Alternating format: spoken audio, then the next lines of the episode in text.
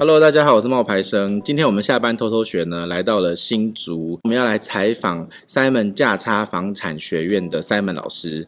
哎，Simon 老师你好，大家好，我是 Simon 老师。Simon 老师，你现在在新竹在做那个价差房产学院哦。嗯嗯，那这是一个什么样子的团队？那我们团队宗旨最主要的一开始的初衷是希望，不管你是自住或是投资。你只要一进场就有办法卖便宜，这是我们团队成立的宗旨。哦，那你们现在这个团队啊，做了多久啊？我们团队，呃，严格说起来，我出来开学院这件事情是从两年前的十二月开始的。那到今年来说，应该是真正迈入第三个年头跨，但实际上是满两两年这样子。对。可是你刚刚不是跟我说你个人做了十几年？最早以前呢，一开始我都是自己独立在做这件事情。那只是说，因为我周遭的蛮多朋友，我发现就是他们可能知道我在做房地产，在做房地产投资，但是他们不敢问。那不敢问的情况下呢，那他们也要找管道嘛，去学习学习。那没想到他就跑去找其他的外面上市场上有在教学的老师。那我发现其实我本来就有这样的能力跟 know-how，而且我又是在地的，那我应该可以提供这样的服务。给我周遭的朋友，或是所谓的新竹在地，或是所谓的桃竹苗想学的朋友。那为什么是选在新竹啊？主要是因为新竹县市这边有一个蛮特别现象，就是我们这边有竹科，竹科造就了所谓的高收入的环境。嗯。OK，那如果在高收入环境的情况下，我们的相对的租金水准。是比桃园县市等等的相对来的高，那这样的情况下呢，其实你在这样的市场又有高收入又有所谓的就业背景的情况下，那基本上这边的房地产呢，基本上安全度是非常高的。我所谓安全度非常高是说，就算你今天进场，你可能不是买的非常便宜，但是呢，你可能持有一阵子以后，你回来看这件事事情，你还是会有不错的获利。对，最近应该感觉很明显吧？非常明显。以新竹县市来说，我们就讲竹北好了。从去年年初到年底这段时间，我们这样统计来抓，大概涨了二十五趴到三十趴，平均房价的涨幅这么多，非常惊人，非常惊人。那如果你上班族，你年薪抓一百万，算还不错的水准嘛？哈，对，年年薪一百万，你一年要就算加薪百分之二十，已经算是非常高标的水位了嘛？啊，那一百万加二十 percent 就是二十万嘛。但是它房价一年呢，却让你涨了三十 percent，那所以这是不是意味着你的薪资再怎么涨都不容易追上房价？所以这不就是很多人说现在年轻人买不起房子的原因？对对对，你刚才讲的没有错，年轻人是买不起房子，但是你要换个角度想，因为这些人能住在市中心，他们努力了大半辈子，那他们才有办法住进蛋黄区。那但是呢，其实我们在所谓的蛋白区，还是很多那种几百万的房子，那只是那些年轻人看不上眼。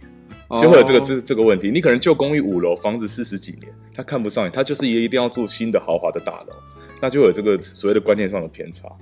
那并不是说年轻人一定买不起房，是因为年轻人买不起蛋黄区的新房子。我要把这个说法讲得更精确一点，是年轻人普遍买不起蛋黄区的新房子。你看起来很年轻哎，我是看起来年轻，但是我实际上大概三十八岁多。那跟我差不多啊，差不多差不多。可是你说你做了十几年了？啊，对啊，是我是二零一零年进来这个市市场的。这一题提纲里面没有，那你一开始的本怎么来的？OK。我我这样讲好了，我们一开始最早以前呢，因为以前我们学的做法就是房地产会有一种叫做高杠杆的一个策略。嗯，简单来说呢，在一零年的时候呢，房价还没大涨的时候，其实新竹市的老房子动辄二十几年房子，遍地都是三五百万的这种总价。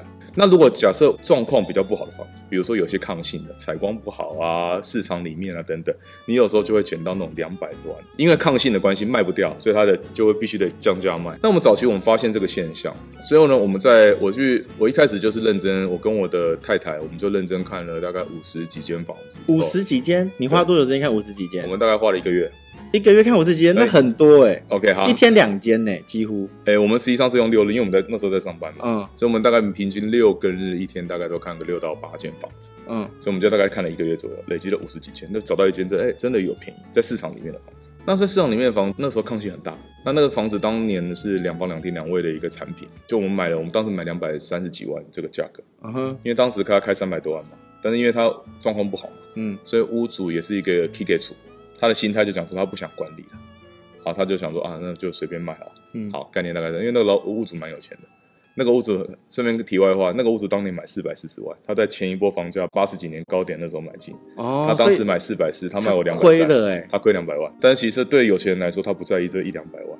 他只是不想管的。对，因为他住的可能是五六千万的房子，所以他根本不 care 这一个。好，那反正我们就当时买金，但那房子就是有些问题。那时候我们做了一些格局的一些变动，比如说呢，我把我的阳台做一个所谓的阳台外推。哈，这里如果有新北的朋友、双北的朋友呢，如果你要做室内格局变更，你可能就是要做一些正常的申请，而且你们要把敦亲睦邻这件事情搞定。对，因为如果乱搞的话，你有可能就会被举报，这个在双北的风险比较大。好，那但是在我们当年新竹，是因为我那个社区有人做一样的事情，所以我就发了我的邻居做一样的事，那我再把厨房的位置调到我的阳台这边来，所以我就让我的那个两房的产品变成三房，我就做这样的调整以后，我的两房变三房。那如果两房变三房，逻辑上它的价值，因为使用的条件不一样，所以它的价值性可能会比较不一样。三房的价格一定比两房贵啦。那所以我们当时就做转售的动作，因为当时才买两两百多，装潢当年是花大概三十几万，快四十万左右。那也不多啊。对，所以我那时候我记得当时我弄完的成本大概在两百八十万左右。而且你这是贷款吗？还是有贷款？我都贷款的。所以你这样子本金根本就不用很多，欸，哎，实际上本金才几十万呢。对啊，说，说老实话，那结果我们那时候转售，因为我们那时候把产品变动了，那变动以后呢，哎，我就用三房的条件去卖了。当时的三房大概都五百多万，所以我就有样学样嘛。那结果就找到一个买方，因为我们的房子真的有抗性，因为我只有一面采光，再加上我又在市场里面，所以那时候就想说，我不要对价格有坚持，只要有获利，我觉得应该就 OK 了。就没想到就有个买方。一个礼拜左右就找一个买方出来，一个中立的买方。那他的逻辑是一定要住在市场里面，因为他是餐饮业的。哦，啊，对对，因为他是相关行业，对他来说是比较方便哈。那结果呢，我们见面谈以后，他出了价，见面谈以后，最后成交多少呢？成交四百七十三万。哦，那就一转手就两百万了。呃，就对，所以第一桶金，我的房子地产第一桶金就是这样了。那今年两百万左右，我就发现哇，这真的比上班族有趣太多了。对，你本来做什么的啊？呃，我之前是做电子零件的，就是一些 sales 啦。OK，好。哦。那以我当年来说呢，一零年那时候我的年薪大概在八十万左右，就是一般的正常上班族年薪大概八十万左右。但是这个房子让我却让我赚了接近两百万，也就是说年薪是。二到两个多年，两个多的年薪。但是如果你是上班族，你就知道，你的上班族八十到一百万的年收入不是真的年收入，因为你要生活费嘛，所以你实际上能留下来的钱是有限的。但是这个房地产的交易呢，却让我足足赚了一整桶金进来。对对，那我就发现哦。这真的是一个很值得经营的行业。OK，那我们就开始按照一样的方法，就一直认真去看房子。我们就有机会发现，呃，就是市场上被低估的房子。因为房地产市场比较有趣，是因为存在着太多的所谓的资讯不透明。even 现在是实价登录的年代，还是有常常有资讯落差的现象在。那你只要找到被低估的房子，基本上你一买进。那个感，那个价差的感觉，你的获利就马上出来。那我们目的的锁定的标的是中古屋为主啊。那我当年确实新都市房价基期是低的，但是如果你以现在来说呢，现在进这个市场的话，它的基期也已经渐渐追到双北市了。因为以这边的现在电梯大楼来看的话，比较低价的可能都要在八百万以上。我现在讲的是二十几年的大楼，二三十年的大楼哈。那以现在正常水位也都大概都是在一千多万的这个价格。那如果以旧公寓来说的话，以前这边的公寓大概新竹县市的公寓大概在两百到三百万，爬楼梯这种四五楼，现在也大概这一波涨上来，也大概已经来到五六百万的水位了。哎、欸，那你觉得说你们的团队跟别人团队有什么不一样的地方？我们团队跟别人团队，我觉得最大的差异是什么呢？因为我是科技公司背景出来，我比较习惯研究一些数据的分析，所以呢，我们团队跟别人最大的不一样，是因为我们会用数据去佐证我们买的房地产的胜率是高的。因为我们做任何投资，我们取决于就是你判断的对不对，你判断的准确率越高，你的获利越高，你的风险就相对低嘛。那房地产是因为我现在有所谓的实价登录的数据，那我我利用实价登录的 data，我们整理一个一套叫做我自己的行情系统，因为我把实价登录做成 Excel，就这么简单。有在园区上班的朋友就知道，如果你你会用 Excel 的话，Excel 可以做很多工具，那这个东西的分析绝对比你实价登录还有精精确，因为你实价登录你可能只能一页就是。十笔十五笔，你很难看出这一个全区的样貌。比如说，这是公寓的形态，这是透天的形态，它的价格应该是怎么跑的？那这个有时候光这个东西，你可以找到很多蛛丝马迹。就可以存在很多获利的空间。以我去年来说，我光用这一套东西，我去年光买的物件就超过四十件。那我们通常在买房子的时候，会比较着重的就是地点嘛，就是 location location location。对。除了 location location location 之外，你觉得在买房地产这件事情上，还有什么要注意的事情啊？呃，我觉得这个应该是你要用看你从什么的角度去思考。如果你是自住角度，当然是以舒服为主。你因为你会考虑到点非常的多，包含风水等等。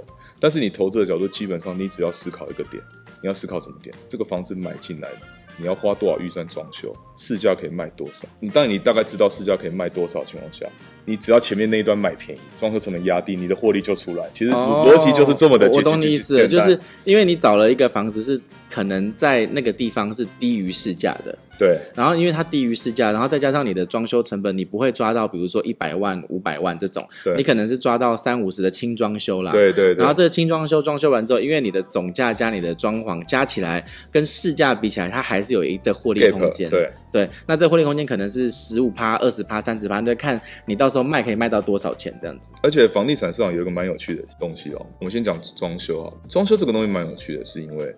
当你这个装修，我们可能锁定的一个买，就是买我们的房子的对象，可能就是一个买方。当这个买方特别喜欢这个装修的时候，他他会知道你花多少钱装修，他不会、啊、很难嘛，这个没办法去预测嘛。好，嗯，当你这个氛围塑造出来的时候，你可能塑造出来是他一进来感觉有一百万的氛围。但是呢，实际上你只花三十万就做到这个氛围哦，这样你懂吗？那如果你用这种方式去思考的话，就可以，因为以前在房地产还没涨的时候，人家开始学这个东西的时候，就会常会有学生问老师，就是说，哎、欸，老师有实价登录，哎，人家知道你买多少钱，为什么要用更高的价格跟你买？那我就会跟他讲说，因为给他装修，你把这个东西把这个氛围塑造起来，你赋予他新的感觉、新的生命，那你当然会赋予它新的价值出来。确实是因为我自己，对对对，我自己之前在台北，就是在新北的房子，呃，那个时候我们那栋大楼平均可能是四十万一平，对。可是呢，我爸爸妈妈就是看中了那个他的装修，对，所以呢，我们就用了四十四万一平跟他买，对。就会有这个问题，对，就会有一个这个价格的这个落差落差在。因为你看你，你你当时四十四万一平，一平多四万，你花了，哎，你不是买多少平啊？大概买三十坪，那就多了四三十，多一百二了嘛。对，不过还好的是，因为我们地点啊是在捷运站旁边，那不错，那不错。它现在就是当然比我们那时候买的时候就更高了。其实我跟你讲，这个现象在去年普遍发生在，因为我去年新竹县是涨真的很多，在全台湾啊，它涨它是排名在前两名的。对，好。那去年呢？你你如果去市场上买房子，你会普遍发现，哎呦，这个屋主在一百零七年、一百零八年刚买的时候才买二十三万，对对，现在要卖你四十五万。换个角度想，如果你当时四十万、四十二万跟他买，恭喜你现在赚到，因为可能现在市区行情已经来到四十八万，就是这个概念。嗯、对，概念。可是像我妈妈就一直说一件事，哎，因为我妈妈也是很爱看房子，然后就是投资理财这些，对，对，然后她就会跟我讲说。我跟你讲啦，台湾哦，以后哦就没有人再生小孩了。不管怎么样啊，那个房子哦一定是跌的啦。所以哦，怎样怎样怎样，对的，少子化，然后没有关系，房子就是会跌。所以这几年我们反正也没有要买，我们就先 hold 着，看过一阵子再说。好，那我既然你讲的少子化这个议题是大家蛮关切的，就是出生率嘛，死亡率大于出出生率的事情啊。那这个时候我就会常常反问一件事情。通常问妈妈那一辈会不准，因为妈妈那一辈通常都跟长辈住。那你要问我们这一辈的人，甚至现在二十到三十岁的人，假设你是有一点冲劲的人，那你正常来说你可能会结婚。我现在讲说，假假设你要结婚这件事情的话，嗯、你去问一下周遭的朋友，假设是这样适婚年龄的人，你先问女孩子就好了，问男生不一定准。你先问女孩子，请问一下，你如果有一个男朋友，你要跟对方结婚，你想住跟对方长辈住吗？不要啊！你去问十个，一概九个跟你说 say no。对啊，一定是这样，十个九个跟你 say no。那为什么他们 say no？这个有一个名词叫做两代不同堂的现象。对，为什么两代不同堂？因为观念不一样嘛。对啊，那可能会有婆媳的纠纷嘛，等等。我顺便顺便举个例子，就是以前我呃我我有在打，我有在运动。我之前有个球友，有一次有一次会打电话给我，因为他知道我在投资房地产。他说：“哎、欸、，Simon，快帮他找个房子。”我说：“哎、欸，干嘛了？”他说：“他说因为呢。”因为他原本生小孩嘛，他老婆就跟他们，他就跟他家人住嘛，老婆跟他家人住嘛。那老婆已经在在家一年多没有出去工作，那反正整天每天都要看长辈嘛，就产生一些纠纷，哦、所以呢就越吵越剧烈这样子。OK，那结果他就跟我讲说呢，他老婆就是已经已经给他下最后通牒了，你就只有两个选项，要不就是你去租房子。要不就是你去买房子，我一定要搬出去这样；要不然就是我们离婚。其实这个现象普遍存在二十到三十岁，就是我们，我应该说，我们以年年纪来看，大概就是六零年代到大概八零年代这个出生这个租屋群，嗯、他们宁愿在外面租房子，宁愿就是租个旧的，他们也不想跟长辈住。那这样的现象其实就导致现在是不是建商盖的产品都盖首购族的产品比较多？如果你以双北的建商来看，他现在喜欢盖那种室内住十一平、十二平，就给你规划两房、对小两房的产产产品，对不对？对。那为什么他规划平数那么小？是因为他要把总价压低嘛？对。因为他单价还是要卖那么贵嘛？嗯。他总价就必须得压低，让这些所谓的刚出社会或是出社会五年左右的有一点存款的朋友，有办法可以买到自己的一个窝。而且还会，而且还会就是故意盖高一点，对，故意盖高一点，可能就你就可以就是偷偷的做一个那个什么夹层，对对对对对，魔术空间，建商对对对对对，魔术空间，对。所以这个现象普遍发生的情况下，我我自己在预估了，就是这个现象应该在五到十年内是不会解决。那有一个统计资料显示，就是近十年、近十五年了，还是近十年了，就是家户平均数，它的数字是一直在往下的。以前一户人家里面可能有二点八个人口，现在已经逐渐降到二点三个人口。哦，这表示什么？就是表示搬出去了嘛，对，小孩大了嘛，买房了就搬搬出去，所以他的户籍就没有放在里面了嘛。嗯，所以这个统计资料才会往往下降，这样对。哎，那你们的这些学员呢、啊，大概年龄层是都在几岁啊？其实蛮有趣的哦，就是我们的学员呢，目前的年纪从二十几岁的上班族，就可能刚出社会一年到三年左右的。年资的上班族，跟所谓的自产族都有，到五十几岁到六十岁的自自产族群都有。那这不同的族群之间，他们对房地产市场的想法会比较不一样。嗯，那有些参与我们学院的朋友，有些是单纯就是想要进来买自住这件事情，想买便宜，因为不敢做决定。另外一群的族群是，他们就想要靠房地产自产，他们就是有钱。那他们就可能要自产，或者说你有投资的机会，那他希望你可以开放投资的机会，嗯，让他可以有机会参与，那可能赚一些收入。所以每个人的取向是不一样。那我们也还蛮多高级打工族，所谓的高级打工族就是那些园区的收入蛮高的朋友。像我这边以我们学院来说呢，我们有一些年薪可能不到四十岁，在一个公司上班，可能年薪就已经在七八百万族。嗯，这个族族群应该。应该算是高级打工仔，因为收入是算非常高的。对对，概念大概是这样。所以其实普遍来说，每个人的要的不同，会希望在房地产市场有机会能够生根。那我问你哦，因为你刚好提到就是白手起家的年轻人，因为这跟我想象中的就真的不太一样哎。我本来以为就像你讲，会是一些高级的打工人啊，或者是一些比如说投资客，可是。也有一些就是你刚刚说大呃大学毕业一两年的那些人哦，真的有这样成功的吗？如果说你说已经从零到有做到很大，目前还没有。但是你说有开始在做有赚钱的，目前是有的哦。那可能但但是你说收入的水位，当然这个需要靠经验累积，不可能一进来你学个你学个三个月一个半年就跟你讲说你一年可以多两三百万，这种这种的讲法是有点空洞了。但是我觉得房地产市场是这样，就是你的收入会在后面会让你很有感觉的。可是我想问呢、欸，这会不会是一个时代财啊？OK，如果你说我们单纯看房地产房价涨这件事情，这叫做趋势财。对，因为这种东西我们没办法掌握嘛。但是我我的经验是这样，因为我刚好是一零年到二零，今年是二零二二嘛。对，好，一零年进市场嘛。那我们刚才讲了，因为这一波房地产有涨有跌嘛。那我当时一零年到一三年这个时候，房地产是涨的，全台湾都一样。好，那我刚才讲了，一四年到一八年，全台湾其实都是没有涨。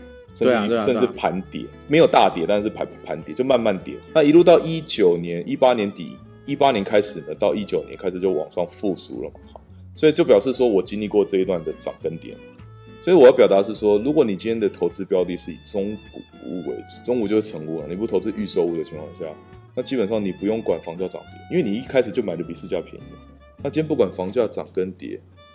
那基本上跟你的影响是没有什么关系哦。我懂。比如说你买市价八折，就算房价今天跌百分之五。